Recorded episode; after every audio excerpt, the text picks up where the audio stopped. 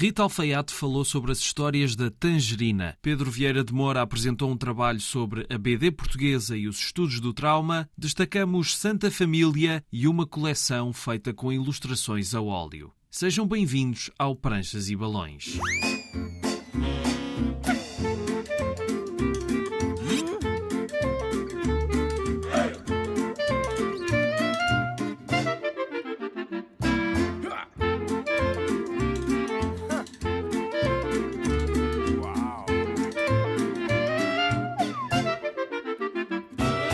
Cá estamos para mais uma viagem pelo mundo da banda desenhada. Hoje o professor e argumentista Pedro Vieira de Moura vai nos ajudar a ver a forma como o trauma se desenvolveu na BD portuguesa contemporânea, mas agora vamos conhecer a nossa convidada de hoje. Rita Alfaiate lançou em 2017 no Caderno da Tangerina uma história com crianças e monstros reais ou não. Depois seguiu-se em 2019 Tangerina, que mostra acontecimentos do primeiro livro na perspectiva da personagem homónima. Tem novos projetos em curso e preparou recentemente uma edição integral destes dois livros e que também vai conter algum material inédito. Falámos sobre tudo isto e também dos seus primeiros passos a desenhar e a ler BD, muito influenciada pelo avô. Portanto, eu às 8 já lá estava. A minha avó acordava às 10, eu via até às 10 os bonecos. A partir das 10 só via o, a Praça da Alegria, só, só dava Praça da Alegria na televisão. Isto não é para criticar a Praça da Alegria, tem a sua importância. Mas eu na altura não achava particularmente piada, porque queria era bonecada. O meu avô, curiosamente, também não ligava muito a essas coisas. Ele desenhava, pintava, ele andou na António Arroio e era artista. Eu acabava por dar continuidade aos desenhos animados que eu via na televisão através do papel das histórias que eu ia ali inventando nos desenhos. Era a minha maneira de eu me distrair. E o teu avô fazia críticas aos teus desenhos? Fazia, fazia críticas, sim. Ele ensinou-me muita coisa também. Se calhar, se não fosse ele, eu não desenhava. Aliás, ele tinha coleções de banda desenhada, ele sempre gostou de banda desenhada também. O que é que ele gostava assim mais de, de banda desenhada? Coisas assim mais antigas, claro. Ele gostava do, do Corto Maltese. De alguma maneira alimentou-me isso era a turma da Mónica, depois ele, ele eh, ajudou-me a colecionar a coleção do, do, do, Planeta de Agostini e do Dragon Ball, que sim, saiu. Sim, sim, Ainda eram as capas amarelas. Ele, apesar de não ler aquilo, porque não era tanto do interesse dele, mas como ele sabia que eu gostava, ele oferecia-me. Fazemos um salto no tempo, estás quase a fazer 30 anos, tiveste dois livros de banda desenhada, o Caderno da Tangerina e a Tangerina. Queria falar dessa tal edição integral. Não sei ao certo quando é que vai sair, mas está para breve. E basicamente, esses livros eu fiz um, que era o Caderno da Tangerina, 2017. Eu não tinha um final definido para o livro. Eu pensei até que, aliás, quando eu desenhei, eu pensei em fazê-lo um livro só. Sim, que sim. acabasse assim e aberto, pronto, mas que nem ligasse muito mais. Pois às tantas surgiu a ideia de dar aqui um plot twist. E agora? Porque eu acho que os dois livros funcionam melhor se estiverem juntos, se for uma leitura continuada, não é? Aliás, o segundo volume eu acho que não vive tão bem sozinho como o primeiro. Sim, para ler o segundo é preciso ter já o conhecimento É, do primeiro. se é para estar a lançar uma coisa que já foi lançada, então vou pôr-lhe aqui mais qualquer coisinha, não é? Então pronto, pus-lhe um interlúdio, ali a dar um, um- como é que se diz? Um compasso. Sim, de- sim. Que é um período depois do, do, que, do que acontece na história, mas que está ali no meio e que dá alguma... põe a pulga atrás da orelha a quem nunca leu a história. Ok. Ou seja, a edição integral está é, tá- tá pensada para quem nunca leu. Mas também para quem leu e queira, pronto, ter os livros pegados. Pronto, é essa a diferença.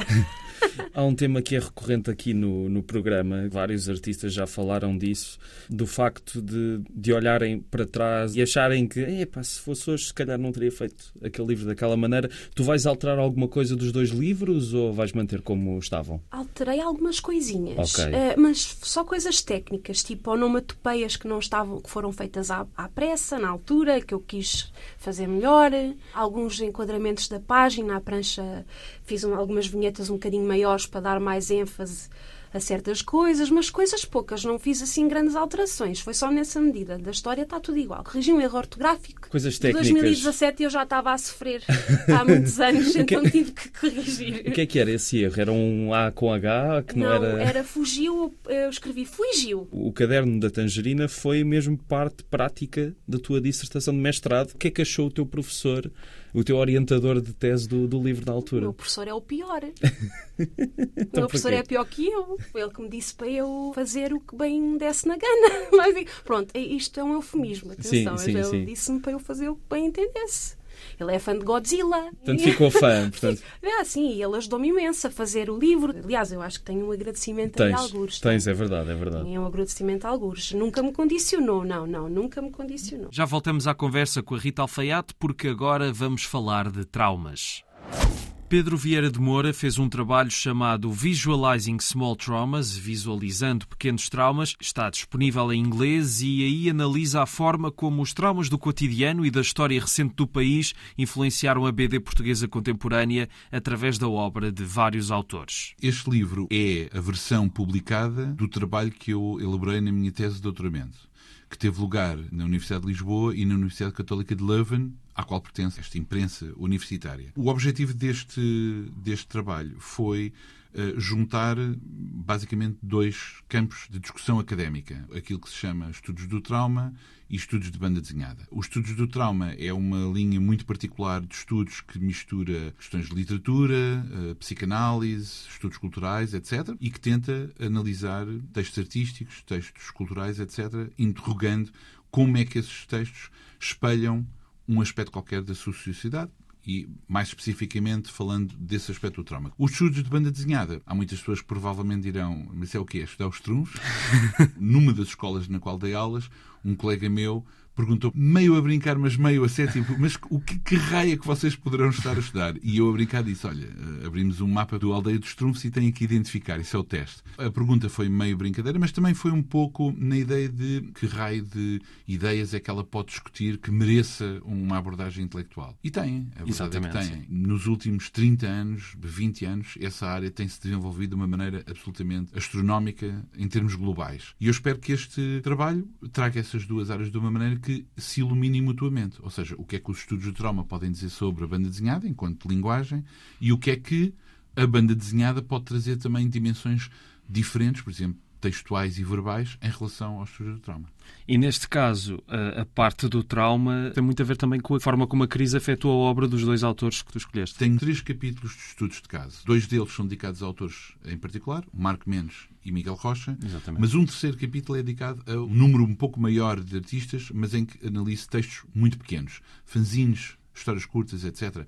Amanda Baeza, Joana Figueiredo, Daniel Seabra Lopes, muitos autores. Sendo autores contemporâneos, a maior parte deles trabalha em registros autobiográficos e, obviamente, respondem à situação contemporânea portuguesa. Então, contemporânea, porque já estamos a falar com alguma, alguma distância. Exatamente. E, e o que estava em cima da mesa era precisamente a precariedade de emprego, da qual muitos deles sofriam, não é? E outros aspectos da vida diária, como ela era afetada pela crise económica de 2008. Em relação ao Miguel Rocha, é um pouco diferente, porque os dois livros dele são ficções historiográficas ou um livro sobre Salazar em que também há uma dimensão algo de fantasia, portanto tem a ver antes com como é que lidamos com a nossa história recente. Nós temos autores que trabalham de uma forma muito sofisticada estes temas, mais complexas do que aquelas que podem parecer ah, numa primeira abordagem, numa primeira leitura, mas ainda há muitas pessoas a que temos de fazer um trabalho de tentar convencer de que a banda desenhada é uma área que consegue analisar questões da sociedade, culturais, de uma forma tão complexa como a literatura, o cinema, etc. O Miguel Rocha é uma coisa que eu gosto bastante nos dois livros dele. Quando nós pensamos sobre o passado, usualmente nós gostamos de entrar numa espécie de fantasia própria. Ou seja, dizemos sempre uma coisa do tipo: Ah, se eu tivesse vivido nesses tempos,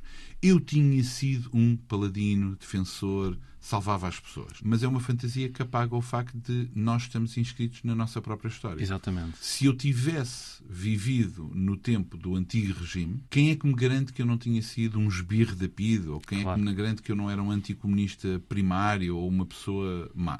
Não sei. Ou seja, claro, eu Porque além do tempo ser diferente, fazer- todas as circunstâncias à Claro. tua volta seriam diferentes. Claro. E o livro do Miguel, sobretudo o As Pombinhas do Sonho Leitão, é um livro que revisita esse tempo, mas não apresenta uma, não apresenta uma história com um final feliz, resolvido, em que, ah, afinal as coisas resolvem-se. Não, bem pelo contrário, repete precisamente os crimes perpetrados nesse tempo e demonstra uh, a injustiça existente. Digamos que é um livro, sem falar daqui da intriga, mas que acaba mal. Há algum problema nisso? Não, porque está a confirmar precisamente a situação histórica que se viveu e não está a criar uma fantasia de vingança que não aconteceu. É um livro que levanta um espelho para nós e, e nos coloca a responsabilidade de, mesmo nas nossas fantasias, não nos esquecermos da responsabilidade histórica que temos. Não vivi, obviamente, o antigo regime, não vivi a guerra colonial, eh, mas tenho pessoas na família que viveram a guerra colonial e seria relativamente fácil eu falar das pessoas que participaram na guerra colonial como criminosos de guerra, que é um tema que está muito em cima hoje do, do, do dia, não é? Porque é que não resistiram, porque é que não uh, recusaram. Isto é fácil para mim dizer. À distância, claro, tempo, claro. Essa distância. Quem, ou seja, eu no tempo provavelmente também tinha participado, quem sabe, de uma maneira ou relutante ou entusiasmada, não posso responder porque eu não vivi esse tempo. Portanto, este livro também serve um bocado de resposta àquele teu colega que resumiu a banda desenhada com os trunfos, não é? Quer dizer, eu não falo aí dos trunfos. não, mas é um Dia, contraponto. Atenção, não estou, eu não estou a utilizar os trunfos como arma de arremesso, como quem diz que não há interesse nenhum. Porque acreditas que é uma alegoria comunista, como já li por aí. É, é verdade. não, o que acredito é que não há nenhum objeto indigno de pensamento, nem de análise. Portanto, qualquer texto é digno de, do seu estudo. Pois isso é que tem que ser seriamente feito bem contextualizado, utilizar os instrumentos certos e levar os, o, esses instrumentos até às últimas consequências nessa análise.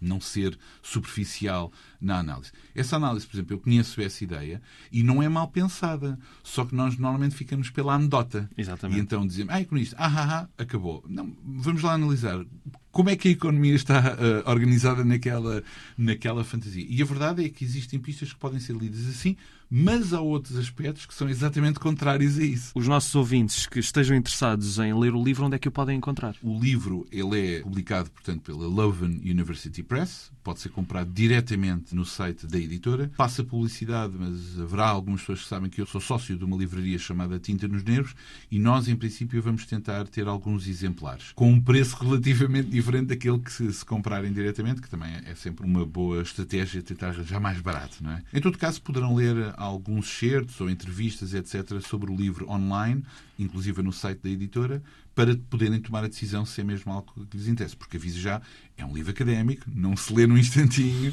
e é preciso ter alguma paciência, se calhar, para ler, para ler esses textos. Mas terei todo o gosto em responder também a perguntas. Se alguém quiser contactar, estou relativamente fácil de encontrar. Tens online. o blog Ler BD, por exemplo. Exato. As pessoas podem contactar por aí, não é? Perfeitamente. Hoje ainda vamos falar de Santa Família, é uma proposta nova da seita. Mas agora voltamos à conversa com a Rita Alfaiate. Também publicaste a tese escrita, o ensaio sobre a incoerência estilística. É uma coisa recorrente, não é? Porque uma, um artista nunca é, não é uma máquina, não é? Foi com o trabalho prático que eu estava a fazer. Eu que eu não tinha experiência nenhuma em banda... Aliás, tinha experiência amadora, mas em fazer realmente, profissionalmente, não tinha. E foi quando eu estava a fazer aquilo que eu realmente percebi que eu não conseguia estar sossegada num estilo e depois uh, eu concluí que será uma coisa completamente natural, porque isto acontece neste, neste autor, neste autor, neste autor.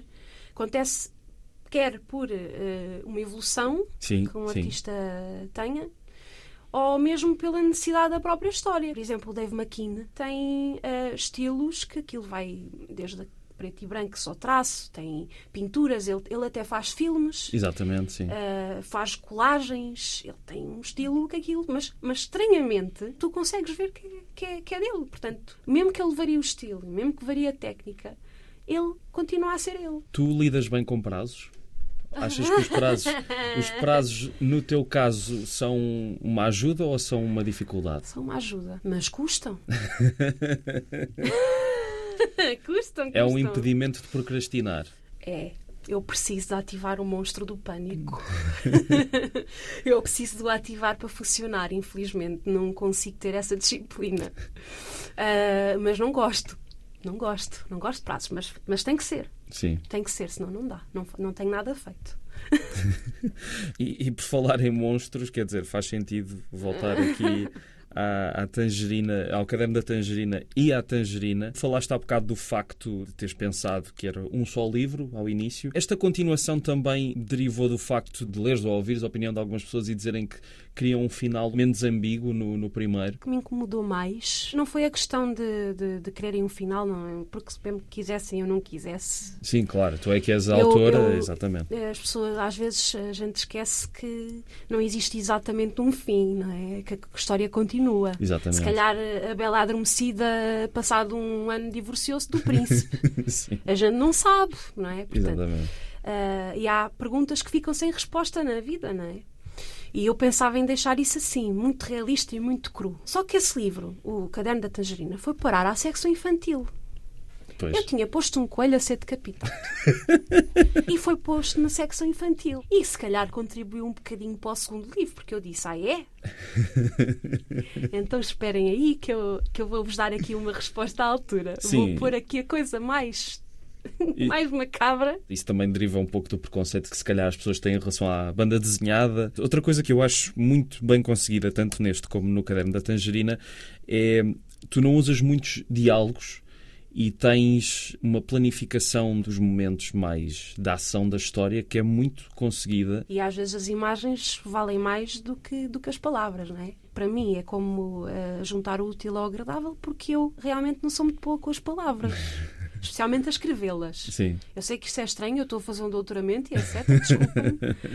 E publicaste a tua tese e tal. Sim, sim, mas eu não sou. Eu, eu- foi um esforço muito grande e, e eu não é uma coisa que eu faça muito, facil, muito facilmente. Não é uma coisa que me saia naturalmente. Mas consigo dizer o que quero através das imagens. Não vale a pena eu estar a narrar que o personagem está a fazer isso se eu desenhar a fazer isso. Faz-me lembrar os livros do Blake e Mortimer que o Edgar Pierre Jacob tinha a mania de, de, de escrever tudo o que se estava a passar, cada quadradinho. A Rita rosca a garrafa e bebe pelo gargalo, enquanto está. Pois, é, isso não me faz. Eu consigo ver o valor do, Claro. do- do- dos desenhos, do Tintin, isso tudo, aquela banda desenhada mais franco-belga e os cómics americanos também antigamente tinham muita, muito paleio, não é? Sim. Mas eu acho que com o avançar da tecnologia e com até mesmo o próprio cinema, também influencia imenso a maneira como a gente depois representa, porque a nível de enquadramento, a nível de comunicação, a, a gente já consegue fazer a coisa de uma maneira que torna-se mais explícita, não é? Sim. E eh,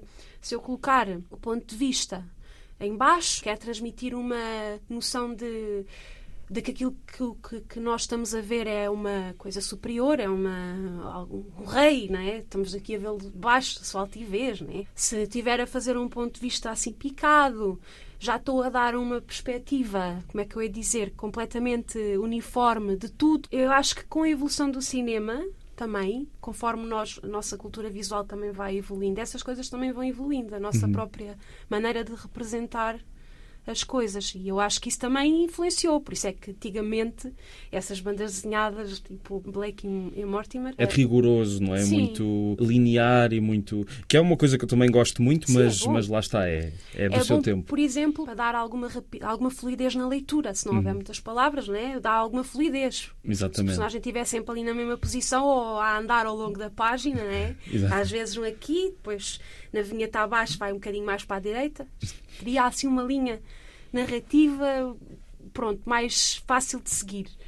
Mas a parte contemplativa acaba sempre por perder um bocadinho. Sim. Porque também é importante e as palavras às vezes roubam-nos um bocadinho a- o foco do que está desenhado. Ainda vamos voltar à Rita Alfaiate uma última vez para falar de outras coisas e de algumas sugestões de BD, mas agora vamos falar de uma família muito particular.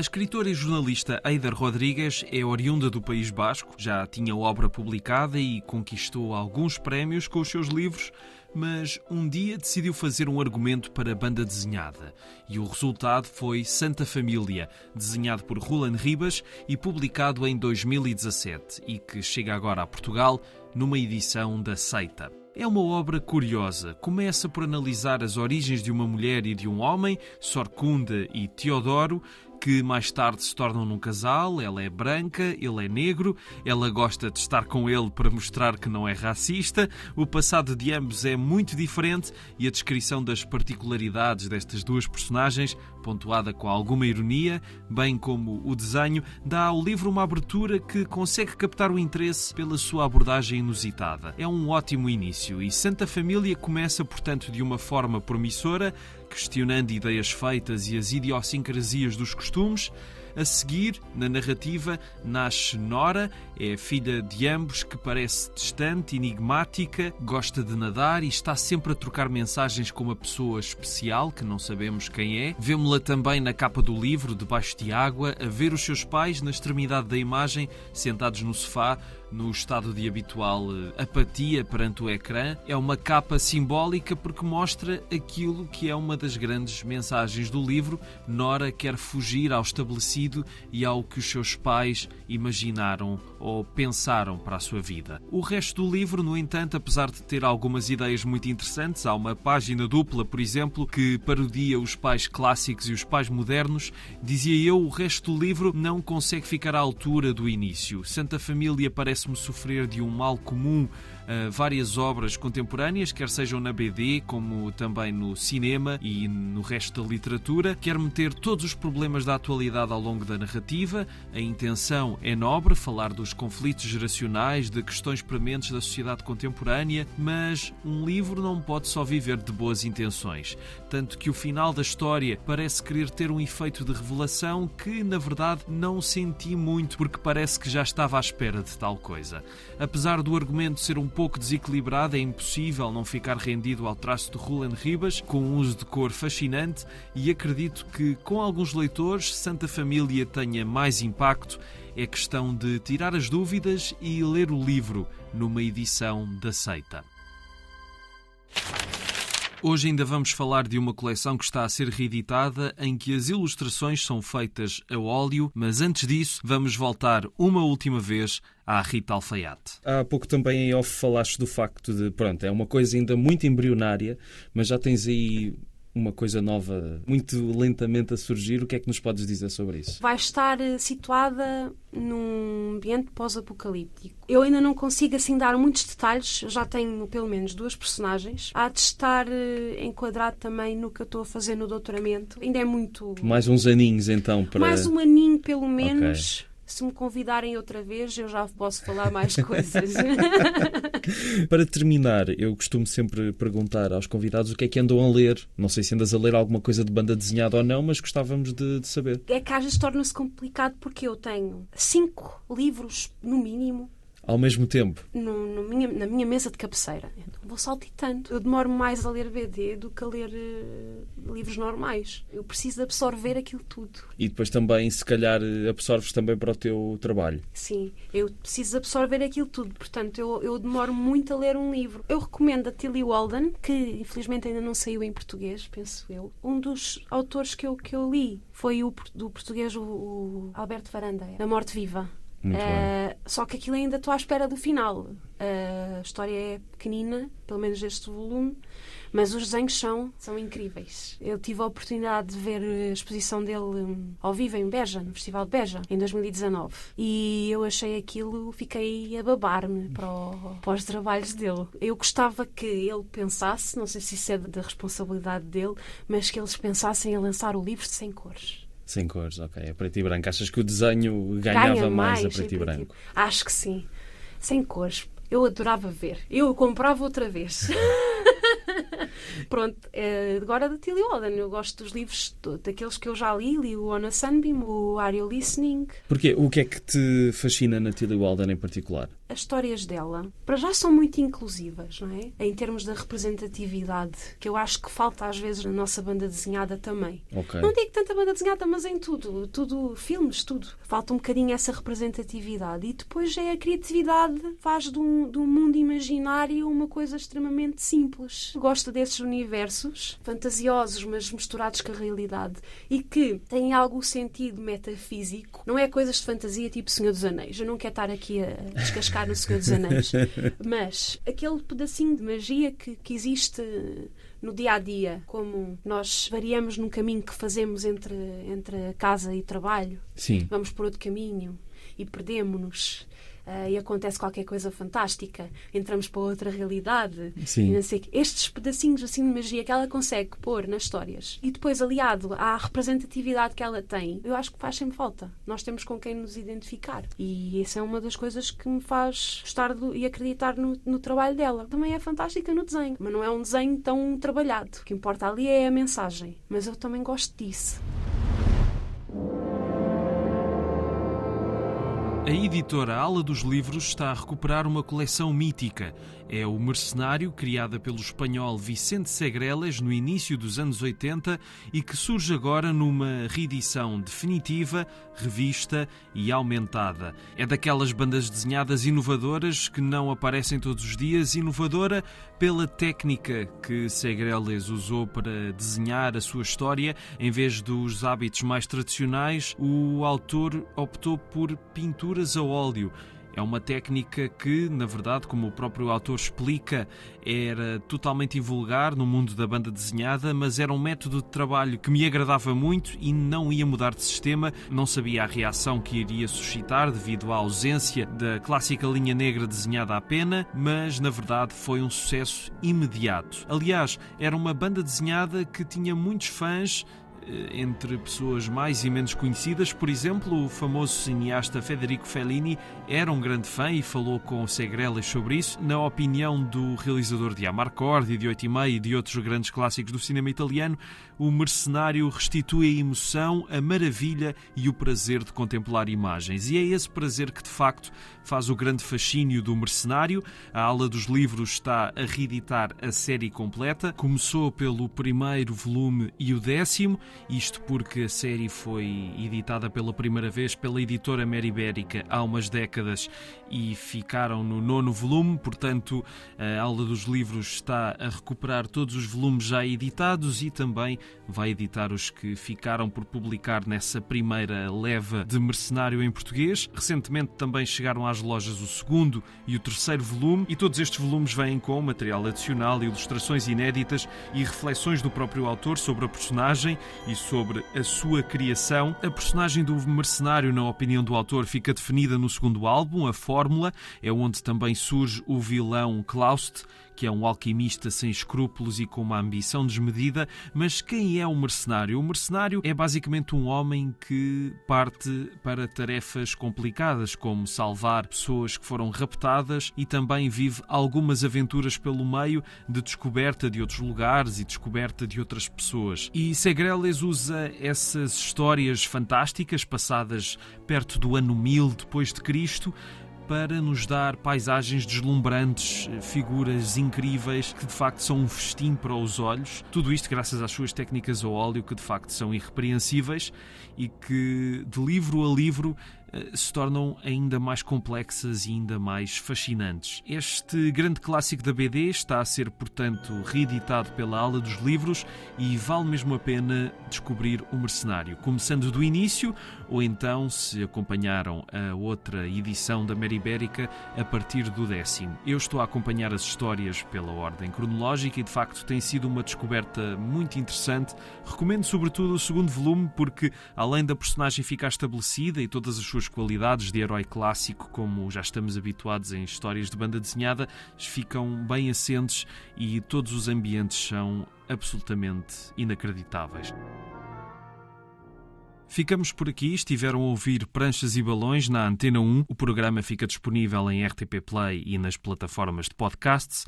Sigam-nos também nas redes sociais. Estamos no Facebook e no Instagram como Pranchas e Balões, tudo junto. Todas as questões e sugestões podem ser enviadas para essas páginas. A sonoplastia é de Tomás Anaori e eu sou o Rui Alves de Souza. Até à próxima.